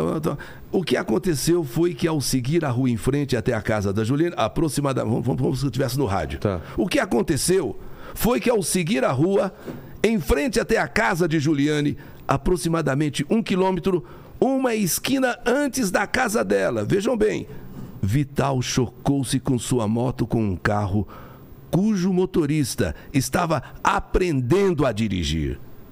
E por ser um bairro com pouco movimento, muitos motoristas iam, treinar exatamente nas ruas ali do bairro. E Jailson, sem segurança nenhuma, em cima da moto, foi arremessado a mais de 30 metros do local da colisão, sem capacete, falecendo minutos depois no Hospital São Caetano do Sul. Foi socorrido pelos vizinhos que ouviram o estrondo da colisão, mas não resistiu. Aí aqui ela pergunta. é, o médico informou tal aqui. Foi uma, no- uma noite muito triste tal. É, é, em meus pensamentos as perguntas não paravam. Por que estávamos ali naquela noite? Era dia de semana e a gente não tinha o costume de ficar ali em frente em casa em dias de semana. Por que eles não ficaram pelo menos um minuto aqui comigo? Por que nós o chamamos? Por que, que ele voltou até a metade do caminho? Se não tivéssemos chamado, eles teriam seguido em frente e não daria tempo para a colisão e nem para Jailson morrer. Um minuto, apenas um minuto, custou uma vida. Então é essa carta. Você vê? Caramba. Mas, agora, eu podia ter trazido uma de terror aqui, viu? É. A, a- a casa mal assombrada. Total, né? Nunca tem kitnet mal assombrada, né? Sempre uma mansão. Agora, né? eu, eu, eu vou dizer, é, tem uma, uma- Eu posso ficar. Claro, claro. Então, tem, tem uma, por exemplo, que é, eu, eu contei recentemente, eu não vou dizer o município, mas o, o nome da pessoa é Raimundinho. O Raimundinho, ele. É, as pessoas tinham assim aquela coisa de que ele era homossexual, porém ele nunca assumiu. Sabe aquela pessoa? No interior se dizia enrustido. Tá. Então ele, é um, um- o Raimundinho, ele então de repente começou a ter muitas dores, cólicas, dores, cólicas, e foi levado para o hospital. E chegando lá, perguntaram: o que, que você tem? "Eh, Olha, é que ele, na verdade, ele acabou fazendo um sexo solitário e introduzindo um vibrador. E, eu vi, e, e aquele vibrador estava deixando ele muito. Então o médico olhou assim e falou: Puxa vida, vai ter que anestesiar para tirar o vibrador. Mas o, o detalhe é que no final da cirurgia, eu- o, o- o Raimundinho ficou aliviado, com, com, e final de contas ti- tirou-se o vibrador. Aí ele falou assim: Mas doutor, eu posso levar pelo menos o vibrador? Aí o, o doutor falou: Pode levar, mas vê, vê, vê o que você vai fazer com ele. Exato. Quer dizer, uma carta assim. dizer, Ah, essa é- carta chegou pra você? nem é de saudade, mas, mas, é, mas é uma carta. É uma saudade. Ele, ele Uma saudade é uma do, do saudade. vibrador. Exato. Do vibrador. É. Tem uma outra do interior também que me chama muita atenção. Cada um chora por onde sem saudade, né? Exatamente, exatamente. Isso aí lembrou aquela, a- aquela viúva, né? É. Aquela viúva. Tem, tem essa Que é, uma piada, né? É, é uma, é uma piada que, que, que o- que o cara lá do cemitério chega e vê tantas vezes aquela viúva lá no túmulo, É. reza, tal, tal, depois faz um xixizinho ali, né? Aí, aí um dia o, o cara, É o cara incomodado pergunta, afinal de contas, olha, me desculpa, por que que a senhora vai lá, tal? Faz xixi depois faz xixi. É que cada um sente saudade, cada um um chora por chora onde por- sente saudade. Exatamente. Mas teve uma outra também de uma anta. Anta, você sabe, é o, Fausto- animal? É um animal, não é Sim, a sim. anta que o Faustão faz só Sim, a anta, né? anta. Mas é um animal mesmo. E, e estavam dois pescadores e a anta estava ali, e do- dois caboclos, né? E não é que a anta de repente se revoltou e vai para cima de um dos dois e vai exatamente no, Na peça. na peça. E, o cara se esvaiu em sangue e acabou morrendo. Então o, o amigo escreve a carta: Poxa, eu perdi meu amigo, por absurdo que pareça, foi assim, uma anta. A anta foi atacar o, sujeito, a anta não ataca a gente, segundo ele disse. E no entanto, aconteceu ali, ele foi lá e pegou justamente tudo e ele se esvaiu em sangue e morreu. Saudade do meu amigo, vítima por uma morte de anta. Você já imaginou? Você Nossa. morrer por uma anta? É. Cara, Essa cada, é uma anta. cada história absurda, Não, assim. cê- olha, tem cada história, cara, que chega que eu vou dizer. E fora outra- outras tantas. Caramba. Eu, eu tô viajando, mas ele tem uma semelhança com o Bolsonaro. Não tem? Já falaram? Quando ele ri, olha só. Parece um pouco, não parece? Não? Ah. Só que, o, só que o, Bono- o Bolsonaro deu 2 milhões de visualizações, Um- quase um 2 milhão milhões. e 800, 1 milhão é. e 800. Já pensou, cara? Nossa Senhora. Fala aí, Lenis. Ó, a Sabrina, ela tá perguntando aqui se você. que ela, ela conta que a história que marcou a infância dela foi a do bicho de sete passos. Ah, Bicho de não, não, sete não, não, não, não é o bicho de sete passos. É, é, pera, pera aí. É, o menino. Não, não, pera aí. Não, é, acho que é só sete. Porque é o seguinte. É os sete passos. É o Sete Passos. É, Sete não, Passos. é- é- é o, é o Sete Passos. Poxa, ela lembrou bem dessa, dessa carta. Esse Sete Passos foi uma carta também que abalou. Porque veja bem, hoje a gente passando assim, a gente fala tal, mas né, na- época foi uma coisa. Porque a mulher, ela queria, ela, ela queria a todo custo ser mãe. Então é o seguinte, e o marido não a engravidava, por algum motivo. E ela então prometeu, se o diabo a engravidasse, ela então iria ficar, iria ser feliz ou coisa parecida. sei. Eu não me lembro assim com detalhes. Nossa. E ela então engravida. E ela dizia: Esse filho é do diabo. É do diabo. Então, quando esse menino nasceu, ele já nasceu com. é, olha, é a carta. Já nasceu com dente. Já nasceu assim, até com chifrinho. E, e a, a dor que ela sentiu. Ela se. Sabe, a- a- o parto foi, foi uma das coisas terríveis que, inclusive, aí ele sai, ele dá sete passos. O, o, o, bebê. O, bebê. Ele dá sete passos, pega lá um- uma faca qualquer e volta e mata a própria mãe. Então, essa, essa carta aí é a carta dos sete passos. Essa daí. Não, essa é terrível, cara. Tá louco. Então você nota que em 40 anos, ou 40 e poucos anos de carta, Já vieram, Tem ideia de já quantas vieram histórias? Vocês con- Olha, chegaram a contabilizar? não- é- é- Então, sabe, já, é, 300 por ano. 300, dá uns 300 por ano, dá, dá 40 anos, dá umas conta aí. 12 mil, 10 mil, umas 10 mil cartas. E fora ainda as que você não teve tempo de ler, né? É. E que, ou umas que passaram. O já tem mais de mil, né? já tem, mais de mil? Já tem 1.200. Então, é, a Carta da Saudade, ela foi, o- eu, ela é um marco na minha vida. Eu acho que é, eu acho que eu posso até passar, mas a, a saudade ainda vai ser ainda, quem sabe, ainda vai ser sintonizada, É, vai ser verdade. acompanhada. E uma coisa que também eu, eu faço, eu acho que tem sido uma marca também no meu programa, é prestação de serviço. Eu, muito, muitos anos atrás, eu ainda trabalhava na Tupi, em 74, por aí, quando uma moça chegou dizendo que eu podia, se eu não podia fazer uma carta, porque ela tinha um filhinho que precisava fazer uma cirurgia, uma cirurgia seríssima na cabeça, eh, que só podia ser no Einstein eh, e tal, porque o Einstein foi inaugurado em 70 e estava com poucos anos ainda, mas tinha um serviço social. E ela dizia: se você fizer uma carta, eu tenho fé que eles atendem você e tal, papapá. Eu falei, mas eu não sou nada, não sou ninguém, como é que eu vou fazer uma carta para nem Albert Einstein, né? Bom, mas ela Só tanto fez. muito essas coisas. E dali a alguns dias o Einstein me responde dizendo que iria fazer a cirurgia atendendo o meu pedido, Oh. porque constataram. A partir daí, nós faz- começamos então um trabalho. Eu falei assim, puxa, eu nunca posso dizer que eu não posso conseguir alguma coisa. Eu, eu vou Pode sempre- tentar, pelo menos. né? Tentar. E daí para diante, eh, nós conseguimos já ao longo dessa vida um mundo de coisas, sabe?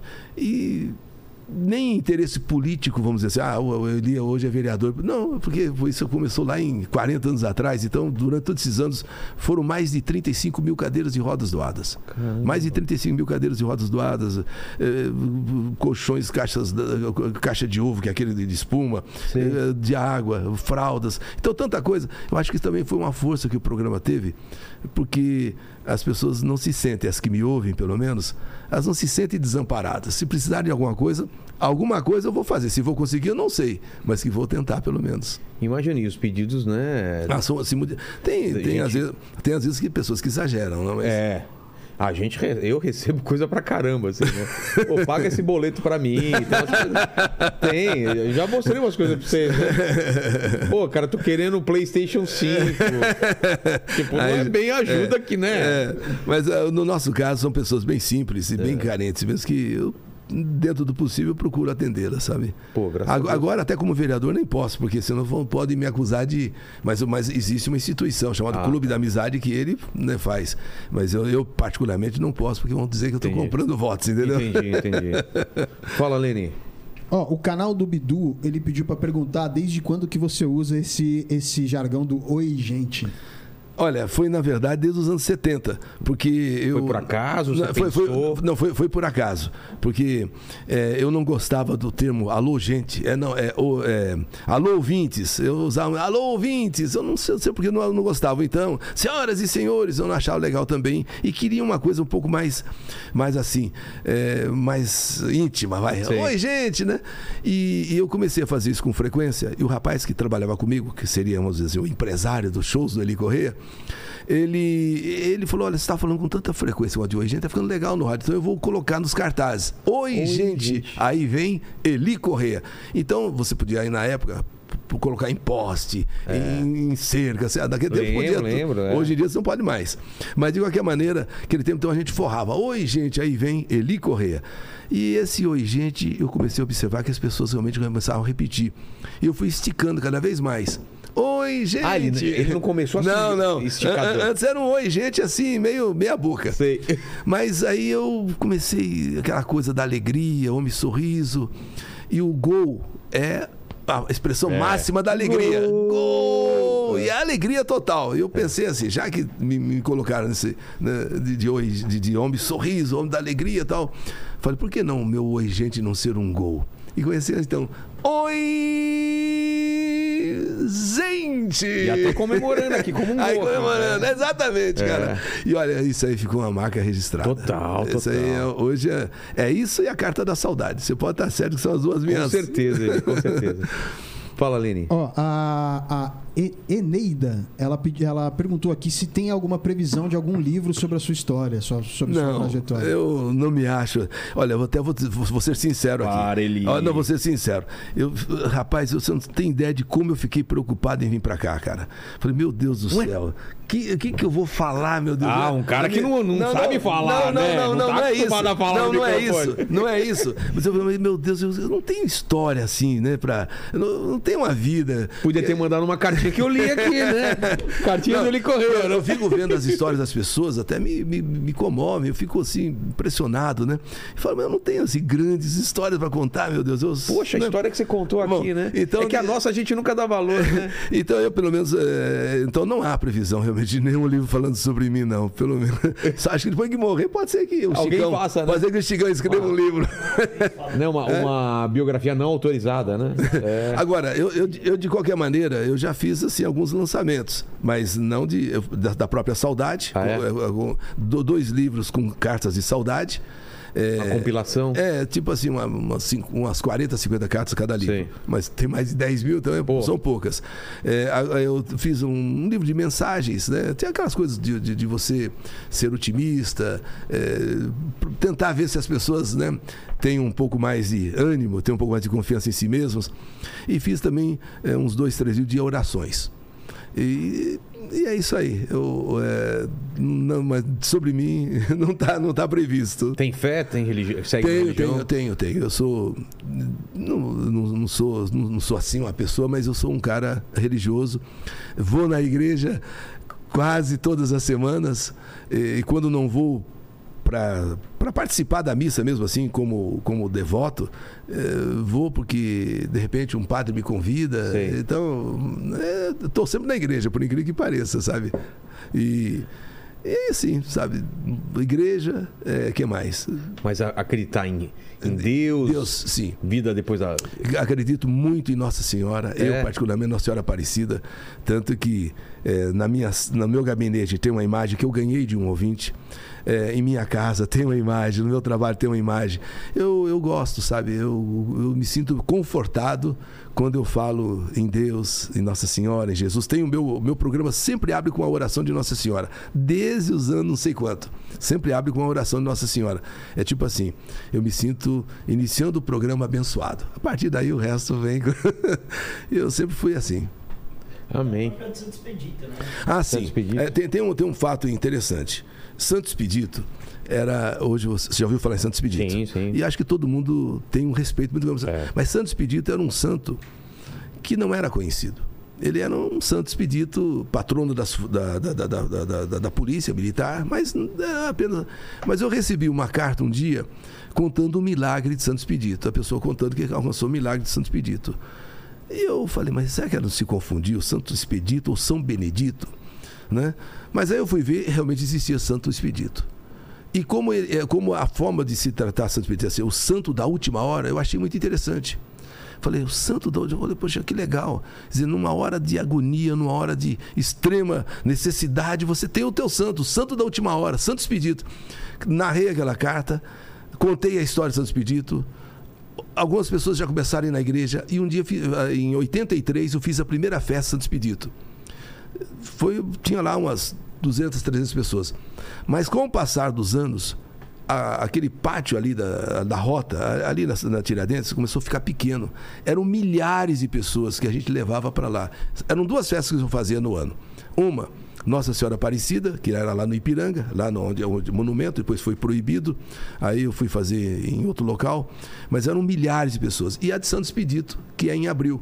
Eram duas festas que eu fazia. E Santo Expedito passou a ser o santo eh, conhecido é, não, é, não, não quero ser pretencioso, mas pelo nosso trabalho, pela nossa divulgação. Entendi. Que aí tornou-se uma, uma, uma força do programa Santos Pedido Santo da Última Hora, o Santo da Última Hora.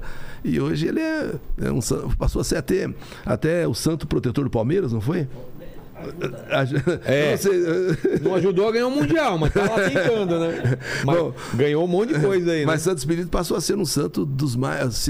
Até, no, até no livro do Leandro Carnal, ele escreve os- eh, A Força de Todos os Santos, e quando ele chega em Santos Expedito, ele cita o meu nome. É mesmo? É, então ele reconhece que Santos Expedito passou a existir de fato no ideário É popular. pra- pra- na, na imaginação das É, pessoas. né? e, e a partir do trabalho que a gente fez no rádio, sabe? Então, Olha só. Fiquei, fiquei contente, fiquei Pô. feliz. Fala, Aline.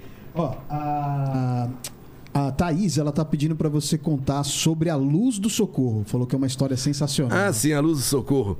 É, Essa moça, ela, a mãe, a mãe dela tá quase cega. É, Ou já tá, já tá cega já. E há 40 anos atrás, eu fui em Socorro, em Socorro, município de Socorro. E fui lá e apresentei num, num, num- cinema.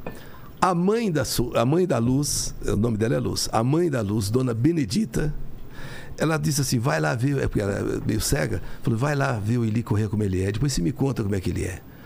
Ela tinha o quê? Acho que 14 anos. Ela foi da onde, aonde ela mora, a- a uns 8 quilômetros até Socorro, me viu. Coincidentemente, eu a chamei para o palco, ela e mais umas duas, três, fazer um concurso de dança, que ainda sabe melhor a, a Gretchen, né? Na época o grande sucesso era a É. Gretchen, né? E ela então acabou sendo a ganhadora e ganhou lá um presente lá. E, e voltou para casa dizendo como é que eu era para a mãe e tal. Bom, isso 40 anos atrás.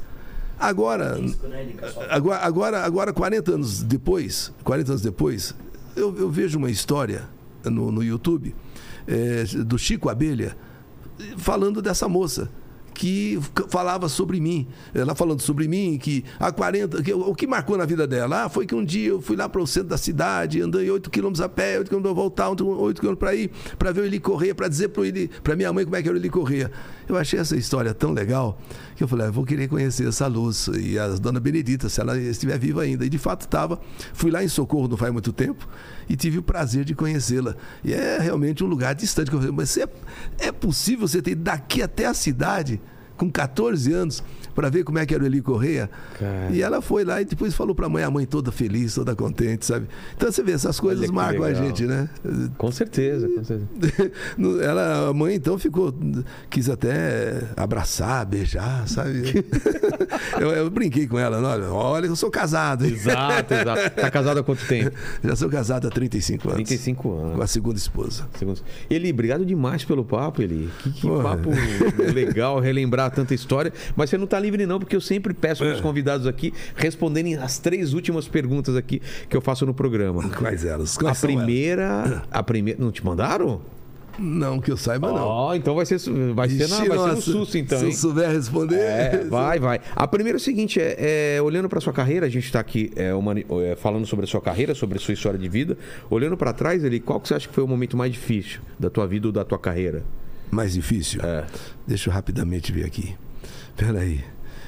O mais difícil talvez tenha sido o, o meu começo mesmo na rádio, aonde eu, eu fui co- contratado eh, na Rádio São Paulo, porque a rádio era uma rede de, de- de emissoras, era a rede coligadas. Eu tinha vindo do interior, vim para ficar em São Paulo. Na, na situação difícil que eu estava, eu então eh, me apeguei a uma oportunidade. Falou: você vai fazer um estágio de uma semana. Uma semana depois, você vai para uma outra rádio, que nós temos na rede. Pode ser Santos, pode ser não sei aonde. E como eu estava sem dinheiro, eu falei para ele, para o rapaz, então tudo bem, é uma semana, uma semana. E eu pegava todo dia uma ajuda de custo de, de 15 reais que era para eu comer.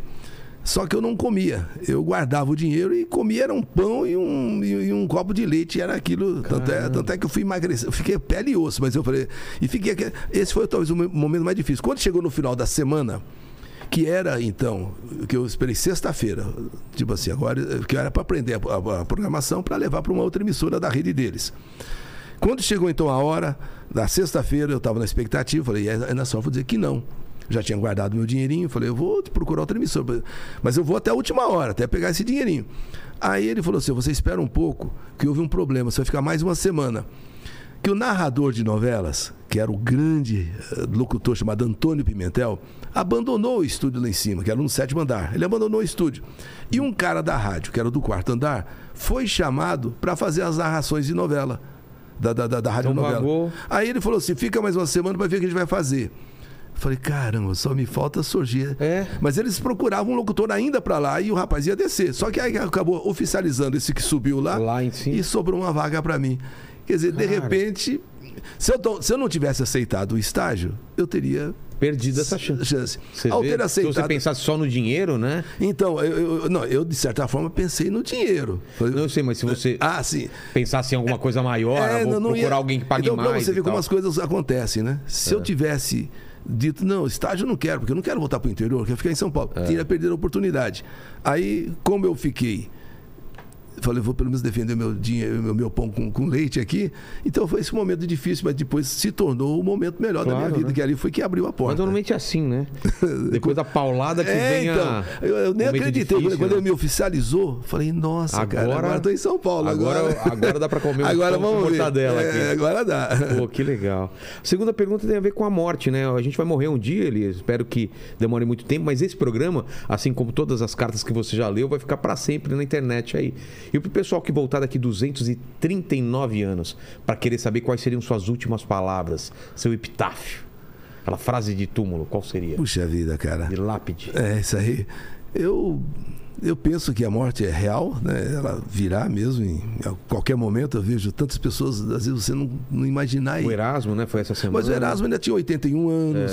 Eu Não estou dizendo que a idade seja. É. Sim, mas a Marília Mas- Mendonça, né? Sim, Foi jovem. A Marília Mendonça. é, a, a Isabel, uma atleta. O, Isabel, o, verdade. o filho do, do, do, do, do Abílio Diniz, né? O João Paulo, que era um atleta também, Também 50 e poucos atleta, anos. é. Então, nessas horas, eu fico pensando que a morte ela é muito próxima de você, tá? Um, eu diria o seguinte: aqui, meu epitáfio, né? meu epitáfio, né? É. aqui está uma pessoa, se, se, se- com essas palavras, que sempre acreditou na vida.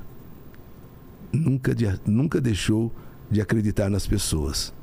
Morreu feliz. Eu achei que você escreveu outra coisa na lápide. Tchau, gente! Ah, bom. Então, aqui embaixo, aqui embaixo. Tchau, gente.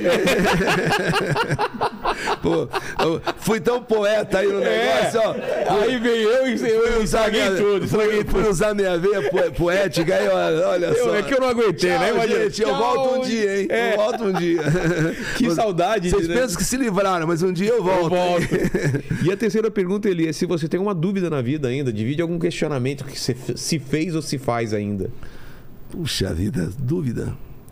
Dúvida Uma pergunta, né? Deve ter várias, não, né? É, eu, é, se de pronto, bate pronto, qual a dúvida que eu tenho? É, se. Rapaz, a pergunta que eu faço a mim mesmo é se um dia eu vou ser rico. É mesmo? É, não, eu, apesar. Não ficou rico? Com tu... Não, não, ainda Ou perdeu não. tudo? Talvez assim. Ah, tá, porque já ganhou dinheiro, né? Já, já. Já. Mas tem saúde. Tem saúde Tem e- família. É, então eu acho que aí é o grande momento de dar uma. É você não, não, não, não, não, não pensar no número É. de, de idade. E sim pensar de que você está jovem para um monte de coisa. Exato. Então é mais ou menos por aí. Ainda serei rico. Que bom. To- tomara, tomara. Lene, palavras finais, Lene. É isso aí, lembrar da Surf Shark, né? É, Nosso- Surfshark, é, a gente tá com um, um cupom de 85% de desconto. Isso, tem exatamente. link na Tem descrição. descrição. QR Code na tela durante o programa. E como que é o esquema? Tem, tem o inteligência, né? O- Isso, inteligência. É... Cadê? É inteligência só. É, tá lá, tá lá na descrição também. Tá bom, tá Inteligência- tudo lá? Tá tudo lá. Então agradecer demais ele Corrêa, a sua equipe que veio aqui.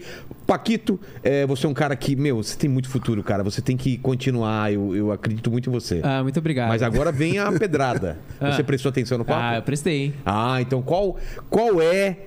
Como que o pessoal vai provar que ele chegou até o final desse- dessa conversa? o que que, Galera, ele vai escrever nos comentários? Isso aí, se você chegou até aqui, comenta aí, banana da terra. Ah, muito bem!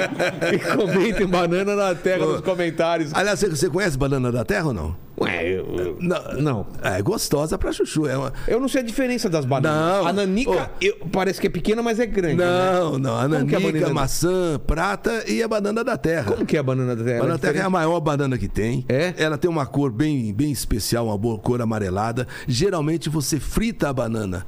É, a banana da terra ela é frita. É no Do- do- churrasco, essas coisas que o pessoal coloca. No churrasco não, porque ela é meio doce. Ah, ela é doce? Então não é do churrasco. Não, é, banana pessoal da, coloca ba- não, chocolate ah, coloca às vezes na, na- na farofa, banana Ah, é? da terra e tal. Mas é a banana da Ah, terra. é a banana que o pessoal usa no barreado lá na- em, no. Paraná. É, Então- banana da então terra. tá aí. Pô, é bom demais. Então, é a banana da. Virada paulista também. tem. Também? Virada paulista, exatamente. Ela é mais durinha, meio. E, e ela é. Mas ela é mais amareladinha. Assim. É amareladinha, exatamente. Exato. Olha, se me colocar umas três bananas dessas assim, rapaz, eu como. Você come?